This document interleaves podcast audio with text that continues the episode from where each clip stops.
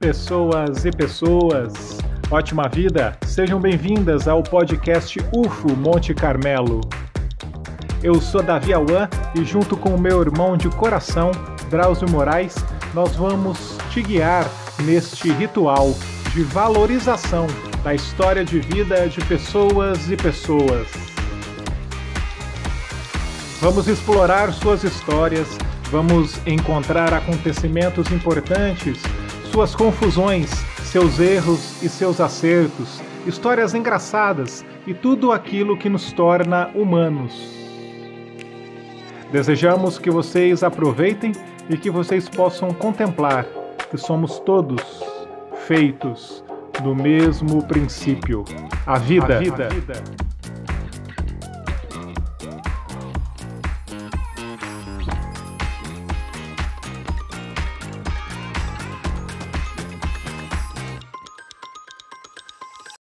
Hoje nós vamos conversar com o professor Drauzio Moraes. Vamos conhecer as aventuras que ele fez por aí ao longo dos seus estudos dentro da veterinária, ciências biológicas, ecologia, zoologia e tudo mais que ele anda aprontando. Meu irmão Drauzio, me fala um pouco aí como foi a sua infância, onde é que você nasceu, o que é que você aprontava nessa época? Cara, eu nasci na beira do Rio das Almas, lá em Goiás, uma, cidade chamada Séries. É uma cidade pequena, deve ter agora seus, sei lá, no máximo 50 mil habitantes, que cresceu bastante. Mas a minha infância foi, foi super legal, assim, muito brincadeira. A gente morava num espaço que os funcionários lá da, da empresa que meu pai trabalhava compraram e construíram todos juntos, né? Então a gente teve uma infância com muita curtição, com a gorizada lá. E todas as férias a gente ia para a fazenda da minha avó, né? Então contato fortíssimo com a natureza, né? brincadeira, sempre brincando e ajudando a galera, trabalhando, capinando, mexendo com gado, enfim, andando a cavalo, nadando no rio. Então, essas conexões com a natureza sempre foram fortes comigo. E as brincadeiras também sempre foram aquelas brincadeiras de criança, né, cara? Jogar bola, brincar de carrinho, brigar, morder. Jogar alguém no Rio das Almas? É, a gente nem chegava perto do Rio das Almas, a gente só tinha. A visão que eu tenho do Rio das Almas é das enchentes, né, cara? Então, porque a gente morava no morro, então, tipo, a visão que a gente tinha do Rio era. Tipo, a lembrança que eu tenho agora do Rio é que era enchente. Eu sempre via na sacada casinhas todas cheias, né? O rio cheio, as casinhas todas debaixo d'água. Eu ficava pensando nas pessoas, né? A gente morou lá nessa cidade até os, até os seis anos. Depois a gente foi morar em outra cidade, Rio Verde, em Goiás também, que é mais no sudoeste. Outro rio. E outro rio, né? Sempre essa ligação com o rio, né? E era o Rio Verde que chamava Rio Verde das Abóboras, né? Então, tipo, a galera sempre falava, né? Rio Verde das Abóboras, é famoso chegar lá, vamos ter que comer essas abóboras. Aí não tinha abóbora nada, era uma, uma coisa mais antiga. Já tinha soja já nessa época?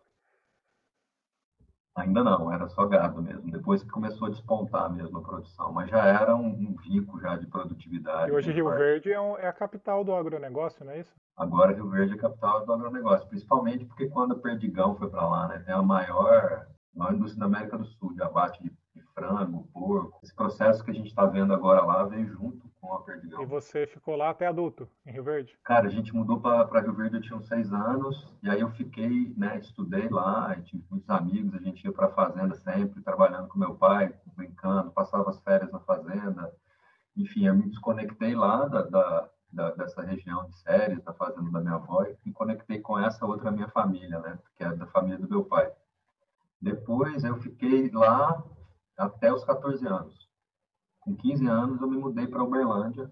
Eu saí de casa, né? Meus pais me levaram para morar em Uberlândia para fazer cursinho. Porque o sonho da galera era que eu passasse aqui na Universidade Federal de Uberlândia. Mas eu nunca fui muito de estudar essas coisas, né? Tipo assim, não fui muito afinco de estudar. Enfim, eles me mandaram para um cursinho que era caro para caramba. Eu falei para meu pai, cara, você está jogando dinheiro fora, vamos cursinho mais barato que vai fazer o mesmo efeito. Mas eu fiquei de boa, imagina, eu saí de casa com 15 anos, curti, minha, minha tia sofreu pra caramba, porque eu saía numa quinta e voltava só no domingo na balada. Né? Estudar mesmo que era bom nada. Mas aí quando você ficou maior de idade, com 18 anos, você foi estudar o quê? Com 17 anos eu prestei vestibular em Cuiabá, passei, e entrei na faculdade e, e logo já fiz 18 anos na faculdade em Cuiabá. Então eu saí de Uberlândia e fui para Cuiabá. Passei no vestibular lá. Mas você tinha feito esse colégio agrícola, tudo nessa época menor de idade? Eu nunca quis fazer colégio agrícola, meu pai só me deu essa opção. tipo, o colégio agrícola ou colégio agrícola. Eu fui fazer a prova com um amigo meu que o pai dele tinha obrigado ele também, e ele foi mais esperto que eu e não passou na prova. Ele foi mais esperto que você e não passou na prova. Estou entendendo como que era o esquema nessa época. E a opção que meu pai me deu também, cara, foi interessante, que era assim, tipo, ou você vai passar numa universidade federal ou você vai passar numa universidade federal. Tipo, ele não deu outra opção para mim. E ele falou, eu só vou pagar um ano de cursinho. É, então você tem um ano de cursinho aí para você fazer, para você passar. Foi criado um planejamento já. Já foi criado um planejamento e né, eu já vivi essa, esse processo de que eu era um peso para meus pais, então, mano, tinha que agilizar. Mas mesmo assim, cara, essa força minha de, de curtir, né? De, porra, sair de casa, não tem ninguém me enchendo o saco. Minha tia, coitada, não, não conseguia nem chegar perto do que meus pais faziam. Aí eu curti pra caramba, conheci um monte de gente, fiz, né, namorei, curti, conheci, fui em várias baladas, né? E foi legal. E nessa época do cursinho você já estava pensando em prestar o vestibular para veterinária, era isso? Nessa época que eu fazia cursinho, cara, eu lá preocupado com essa história que ia acabar o ano, eu ia perder a minha oportunidade de fazer cursinho, abri um daqueles manuais do estudante que tinha há muito tempo. Eu acho que ainda tem esse manual do estudante. Estou lá procurando veterinário, encontrei Cuiabá Veterinária 5 por vaga. E eu prestando Nesp 90 por vaga, é, Uberlândia 60, 70 por vaga. Eu falei, cara, é aqui que eu vou passar nesse negócio. Na hora eu liguei pro meu pai, ele já fez inscrição para mim, pagou tudo, mandou dinheiro, eu já paguei. Aí sim, mano, foi a saga. Ficar lá em Cuiabá. E aí meu pai já me mandou para Cuiabá. É, ele me deu uma grana, ligou num hotel em Cuiabá, me deu uma grana, falou assim, um ventilador, falou assim, ó, vai para esse hotel, toma aqui a grana para você passar o mês e vai. Eu... Te deu a grana e um ventilador. Esse detalhe é importante frisar para quem vai estudar em Cuiabá. É isso? É, deu a grana e um ventilador, porque ele já sabia que era o inferno lá, né? Tipo, eu, né, eu falei para ele que era muito quente. E aí, bicho, eu esperando que meu pai fosse me levar, né? Fosse arrumar casa para mim lá, enfim. Todos os pais faziam ali na, na, na minha época, né? Meu pai, não. Toma aqui a grana, vai com Deus, beijinho, beijinho, tchau, tchau. E aí, cara, me mudei para lá. Cheguei lá no primeiro dia, sentado, um magrelo de cabelo grande, assim, loiro, um gordinho. Um chamava Lango, outro chamava Buda e outro chamava Pateta, apelido deles. Aí eu olhei para os caras, aquela, aquela, aquele clima, né, se conhecendo agora, eles já me apelidaram de calor. Eu careca, tudo, né? Olhei para os caras e falei assim: vocês bebem? Vamos tomar um aí. Isso era na quinta-feira, cara, paramos no domingo. Aí depois disso não paramos mais. Até eu conseguir sair lá, no 12 anos, é, 8 anos depois eu consegui me formar. Oito anos? Que oito anos? Que curso de veterinária é esse de oito anos? Cara, eu entrei e já reprovei em todas as disciplinas do primeiro semestre. Você imagina, cara, eu tô no. Olha o nome do negócio: Universidade. universo de diversidade. Cara, era muita balada, era muita festa, era muita droga, muitas minas. Era, cara, eu, eu, eu vivia mais no, no, no, no, no, bloco de humanas, no bloco. Imagina, eu conhecia a galera da sociologia, da psicologia, da geologia. Eu, cara, eu não conhecia ninguém da veterinária, nem ia na aula. Se eu fosse na aula, era, era um minuto e já saía para encontrar a galera. Enfim, eu me, eu me, me joguei nesse processo mesmo. Fica aí a dica, então, se você vai fazer veterinária e quer fazer um curso de oito anos, se envolva com a galera de sociologia, biologia, psicologia, provavelmente você vai conseguir ficar bem mais tempo aí na universidade e vai conhecer aí outros, outros ecossistemas do mundo universitário. Porque eu gosto muito de... Eu tenho essa... Eu, quando eu era criança, eu era muito... É, tinha dificuldade de me relacionar com as pessoas. Eu era muito introvertido e né, tinha vergonha e tudo. Depois que eu entrei na universidade, cara, puta, foi... Foi um rito de passagem. Foi um rito de passagem mesmo. Rito de passagem. Conheci uma pessoa que, chamava, que chama Mônica, que é uma amiga minha ainda até hoje, que é uma bióloga, que estava fazendo mestrado lá com o Lobo Guará. E ela me convidou para ir para campo com ela. Eu nunca tinha ido para campo trabalhar com nada. Nunca trabalhei, nunca tinha trabalhado. E aí, bicho, a gente foi e eu fiquei encantado com aquilo. A gente ficou andando lá atrás do lobo, dormimos no, no mato, sabe, rastreando o bicho. E aquilo foi, é. foi me despertando, né? Enfim. E aí, disso, depois disso, ela namorava um, um, um biólogo lá. E como ela me levava para campo, o cara começou a ficar com ciúme e falou: Não, então vamos para campo comigo. Aí ele me levou para campo e ele trabalhava com aves lá, ele fazia doutorado no Pantanal. Aí eu comecei a trabalhar com ele fazer fazer trampo com ele direto. A gente começou, comecei a ir ficar, a universidade entrava de greve, eu ia para lá, ficava três meses, quatro meses direto lá, trabalhando com ele, né? Tendo responsabilidades, eu fui lidando com os bichos, aprendendo os bichos.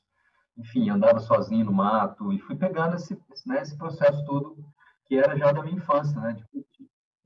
É, isso que eu ia perguntar. Você acha que te remetia à infância esse processo aí? Cara, me remetia demais, bicho. E aí era outra coisa que na infância eu sempre buscava querer fazer alguma coisa, trabalhar, ter uma responsabilidade. E os adultos sempre falam, não, você é criança. E aí chega lá, o cara fala, mano, com um mês eu trabalhando com ele, ele já me pôs para coletar um negócio sozinho, identificar, sabe? Me deu várias responsabilidades. Eu, eu tinha que sair para monitorar os ninhos, identificar os bichos, fotografar, já, saca? Já colocou o negócio na minha mão e eu curti pra caramba. E fiquei lá, convivendo com a galera, com os pantaneiros mesmo, morando lá, né? Comendo que os caras comiam, andando, saindo para caçar com os caras. Legal, então você passou um tempo no Pantanal, né? Que a gente já conversou sobre isso. Passei um tempo no Pantanal. Passei bastante tempo lá. Quanto tempo você ficou lá? Cara, eu fiquei os dois anos trabalhando lá, indo lá direto, mas eu uhum. fiquei quatro meses direto lá no Pantanal. Direto. Lá. E é mais quente que Cuiabá? É mais quente, muito mais quente. Só que é uma. Mais quente que qualquer lugar do planeta. é uma dinâmica, né? De repente está tudo quente, seco, aquela areia, aquela poeira, daí chove, tudo inunda, lugar que, passa, que o carro atolava na areia está passando os peixes, as piratangas, os bichos, as cobras, né? Para chegar onde é que você estava dormindo, é, tem que chegar de barco antes de você sair de carro, enfim. É, você podia nadar hum. nas estradas, muda completamente, cara. É uma paisagem muda até na sua mente, né? E aí, cara, eu eu, me, eu voltei para. Eu estava em Cuiabá fazendo lá, capengando, e eu conheci uma veterinária, o nome dela é Cristina Struzman, que é veterinária hoje, né? Ela hoje é professora da universidade, antes dela não era. E ela fazia consultoria lá. E eu tenho um amigo em comum com ela, o nome dele é Vinícius. Ele falou: Cocheiro, é, eu tô com trampo aí, preciso de uma ajuda, tô trabalhando com a Cristine aí. É, você não tá afim de ir? Falei, tô, vambora. Aí fui. Fui com ela. Cara, e essa mulher, eu me encantei pelo trabalho, assim. A gente ia pro mato, a gente ia pro mato de noite, de dia, de tarde, pegar bicho, ver bicho, onça, porco, muito bicho, assim. E ela sabia muito, e ela, mano, ela começou a me estimular, me estimular, assim, sabe? Ó, tem uma perereca em cima da árvore lá, pega pra mim. Mano, eu subia lá, pegava o bicho, entrava na água, ela falava, eu falava, tá a cobra que Cristina, ela, que cor que é, tal, onde que tá em cima, ela mete a mão. E eu confiava nela. E aí eu fui pegando aquele negócio, falando, cara, existe, aí o que eu pensei, existe uma outra, uma outra, um outro olhar sobre a veterinária, né? Essa mulher veterinária, ela trabalha com esse negócio que eu nunca vi na faculdade, porque eu estava completamente desencanado da, de faculdade, da veterinária. Eu nem sabia por que, que eu estava fazendo veterinário, estava perdido aquilo me dava motivação. Né? Você só queria um ventilador, você nem queria fazer veterinária. É mais ou menos isso? Nem, nem cara, eu nem sabia por que, que eu queria fazer veterinária. Agora que eu descobri que era para né, para receber reconhecimento do pai, aquela coisa toda. E aí nisso entrou um professor novo na faculdade, que era o Afonso, que é o Afonso, e aí esse cara, a gente começou a trabalhar com pesquisa. Então, cara, essas duas, esses dois aspectos de trabalhar com que é um negócio que me, que me atraía pra caramba, né? que eu curti conhecer os bichos, andar no mato, né, ver os bichos e pegar e, e criar expertise em novas faculdades ali. Ah, e esse cara, né, pô, cara, vamos fazer pesquisa, enfim, me levou para o laboratório, me estimulou, então foi duas vertentes que me deu muita energia. E eu cheguei e falei, cara, vou sair dessa porra dessa veterinária aqui, vou formar logo. Mano, aí eu comecei, peguei todas as disciplinas e fui regaçando, regaçando mesmo arregaçando. Subiava mesmo, sabe? Tinha prova que eu subiava, o professor grilava. Era muito fácil para mim, entendeu? Tipo assim, é porque eu não queria mesmo. Até as disciplinas mais ruins, eu comecei, e aí eu comecei só a tirar nota boa e entrar, e, sabe? E aí eu consegui me formar. Quando eu entrei no mestrado, eu ganhei um carro do meu pai, Uno.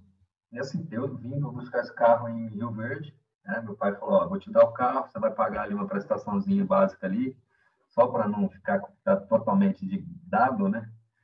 Aí nesse dia eu tava, eu vim buscar esse carro em Rio Verde e um amigo meu, Stuart, me ligou.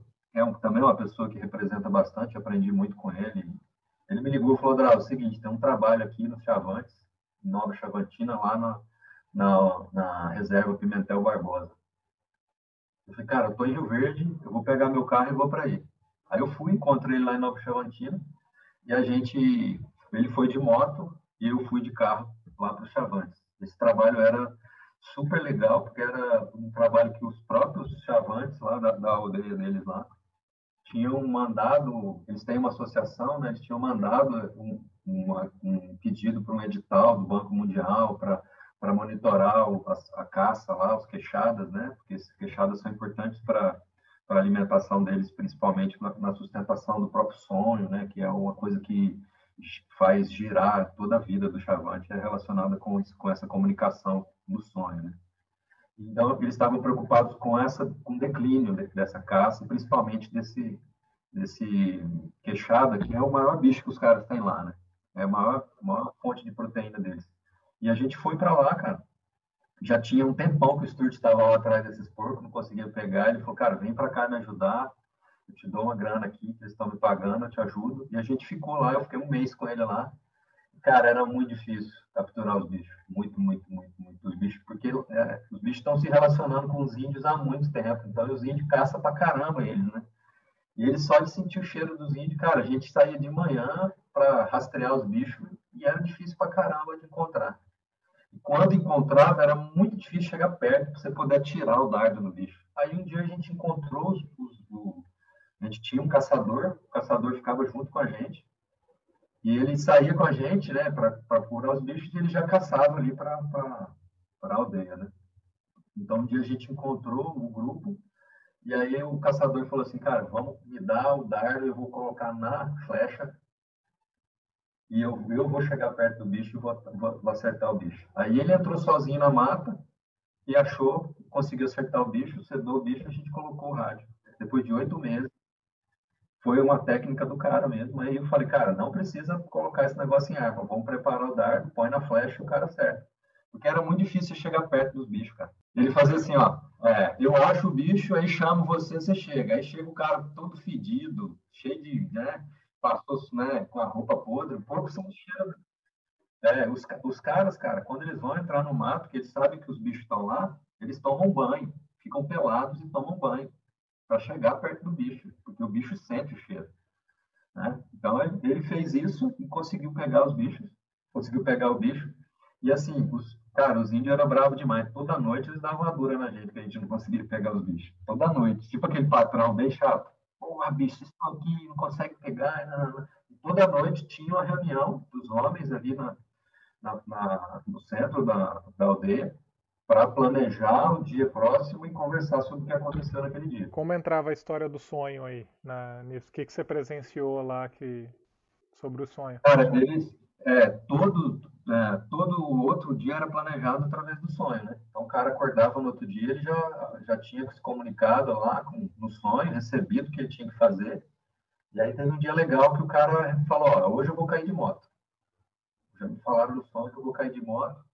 E aí a gente saiu, tudo, fizemos o que tinha que fazer, esse cara foi pro, teve, tinha que ir para a cidade, que a moto pifou. E aí foi no carro, tinha um carro lá, e aí foram no carro, a, a moto não dava certo no carro, eles colocaram o cara lá e amarraram o carro na moto e saíram puxando. Beleza, foi tranquilo na estrada de terra, mas quando chegou na rodovia, cara, já estava escrito, né? O cara ia cair. Aí o cara caiu na moto, se machucou todo, voltou todo ralado.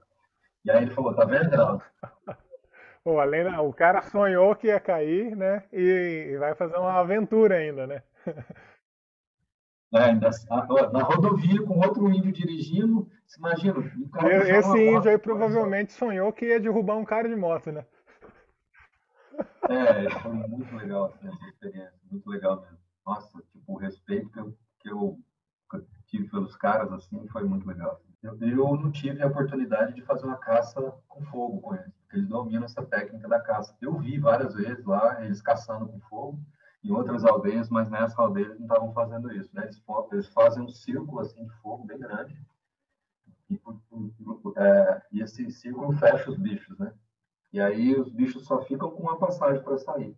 Aí eles fecham, fazem esse fogo, entra para dentro e aí eles vão caçando os bichos. E eles vão se comunicando pelos assobios e gritos. É muito interessante, cara, muito interessante. E a gente andava à noite, cara, lá com eles, no dia que a gente voltou à noite, eles iam queimando as, as para iluminar o caminho, eles iam queimando as, as, aquelas palmeiras, as folhas secas. Cara, só pegava, ele punha fogo na palmeira, só pegava fogo na folha. E aí você ia embora, para próximo, aquilo iluminava tudo, e você olhava e falava, vai pegar fogo em tudo. Não, pegava só naquela. É tipo, é tipo as luzes de presença, né? Com sensor de presença. É tipo aqueles negócios que os caras fazem para o avião pousar. Negócio. E, cara, com esses caras eu aprendi a rastrear. Tipo, o cara sabia que hora que o bicho tinha passado, né? Se era quantos bichos que era, se era macho. E você fala, não, não é possível que esse cara sabe tanto só olhando uma pegada. Mas, cara, né, foi super interessante mesmo, super interessante. A vida dos caras lá. Assim. Eu vi, tipo, a gente fala, né, o índio, o índio tem várias mulheres, cara, mas pra você sustentar mais de uma mulher não é fácil não, cara. O cara que tinha três, tinha três mulheres lá, ele, ele era o caçador. Ele tinha que sair todo dia de manhã, ele tinha que voltar com um rampo para todo mundo, sabe? Então, tipo, você só pode ter mais de uma mulher se você for fodástico, né? Não é aquele cara aqui. E as mulheres até curtiam, porque ela, né, eles, porque como o trabalho ficava com elas, ali a parte mais pesada do trabalho, elas dividiam o, tra o trabalho. Então, tipo, não tinha conflito nem nada, saca? Era super legal. E a gente não ficava junto com os caras? E aí, depois que eu voltei a fazer esse, a fazer o mestrado e trabalhava com a Cristine, eu comecei a a ir muito para o campo. E como é aquela história que você e uma amiga sua que estava trabalhando juntos, que vocês tiveram um susto com a onça? Como foi isso? Na verdade, esse foi o primeiro trabalho que eu fiz como consultor sozinho, fora da empresa dela. Eu levei uma amiga minha, a Elisângela, que é amiga minha até hoje, mora lá no Portugal. A gente estava num lugar que era uma, uma floresta enorme, assim. A gente foi, a gente foi de dia, abrimos a picada, fizemos tudo o negócio e a gente saiu da. Escutamos um bicho cantando, saímos da trilha. Quando entramos num brejo assim, e aí começou a chover, os bichos cantando na, na Amazônia, o bicho começa a descer, né? Os bichos cantando, cantando, cara. Eu sentindo o cheiro de, de carniça, ela sentindo, e ninguém falava um para o outro, porque a gente já estava tenso ali para encontrar a saída, a gente estava meio perdido. E, cara, de repente, bicho, a onça deu uma esturrada do meu lado. Eu nunca tinha escutado um esturro de uma onça, né? Do meu lado, assim, como se fosse aqui pertinho mesmo, assim, uns dois metros. Rapaz, esse negócio, eu fui inconsciente, eu subi numa árvore pequenininha, assim, pequenininha. Quando eu subi, é tipo um desenho daqueles do papel. Quando eu subi lá na árvore, cara, a árvore caiu, pá!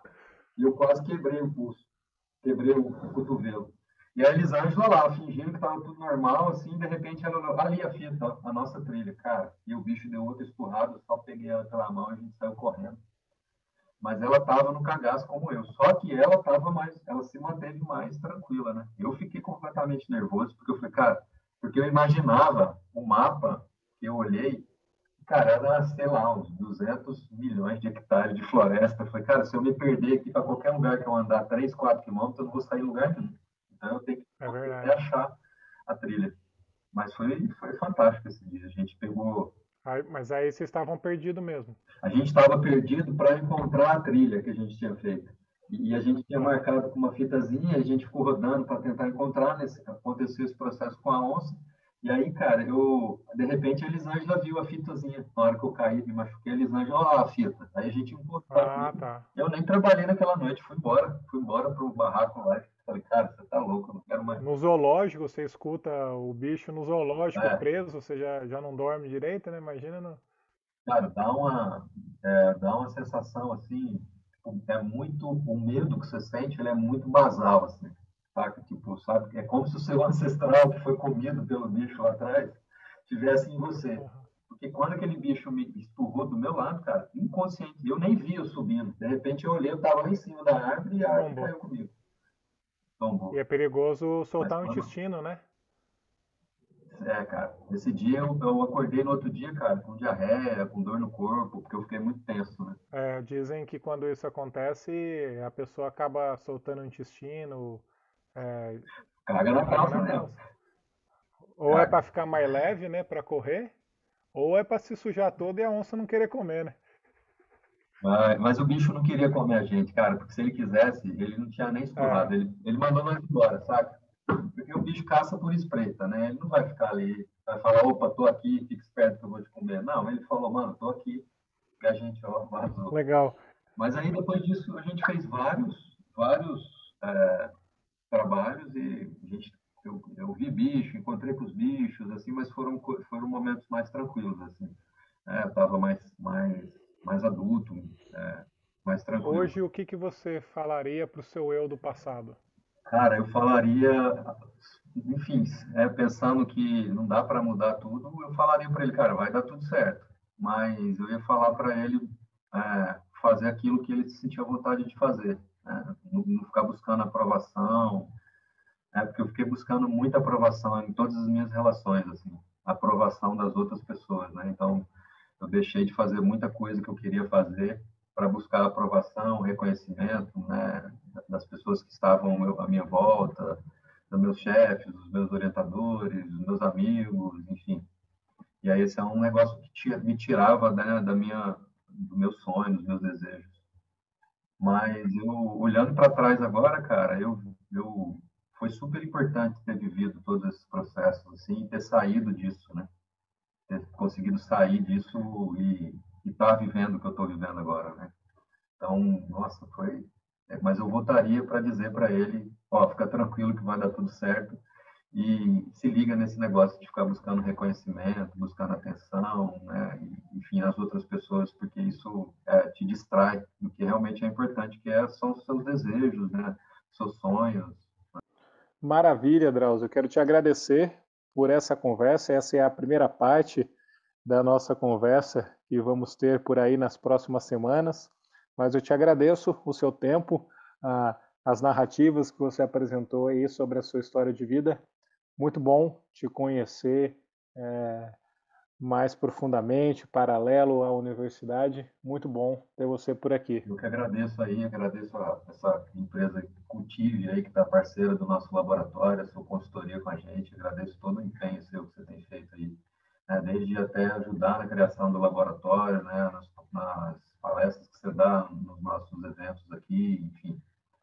Daqui a pouco a gente vai te dar aí uma, uma né, como é que fala? A gente vai te dar um CIAP para você aí também, que é o número de funcionário da UFA aí logo.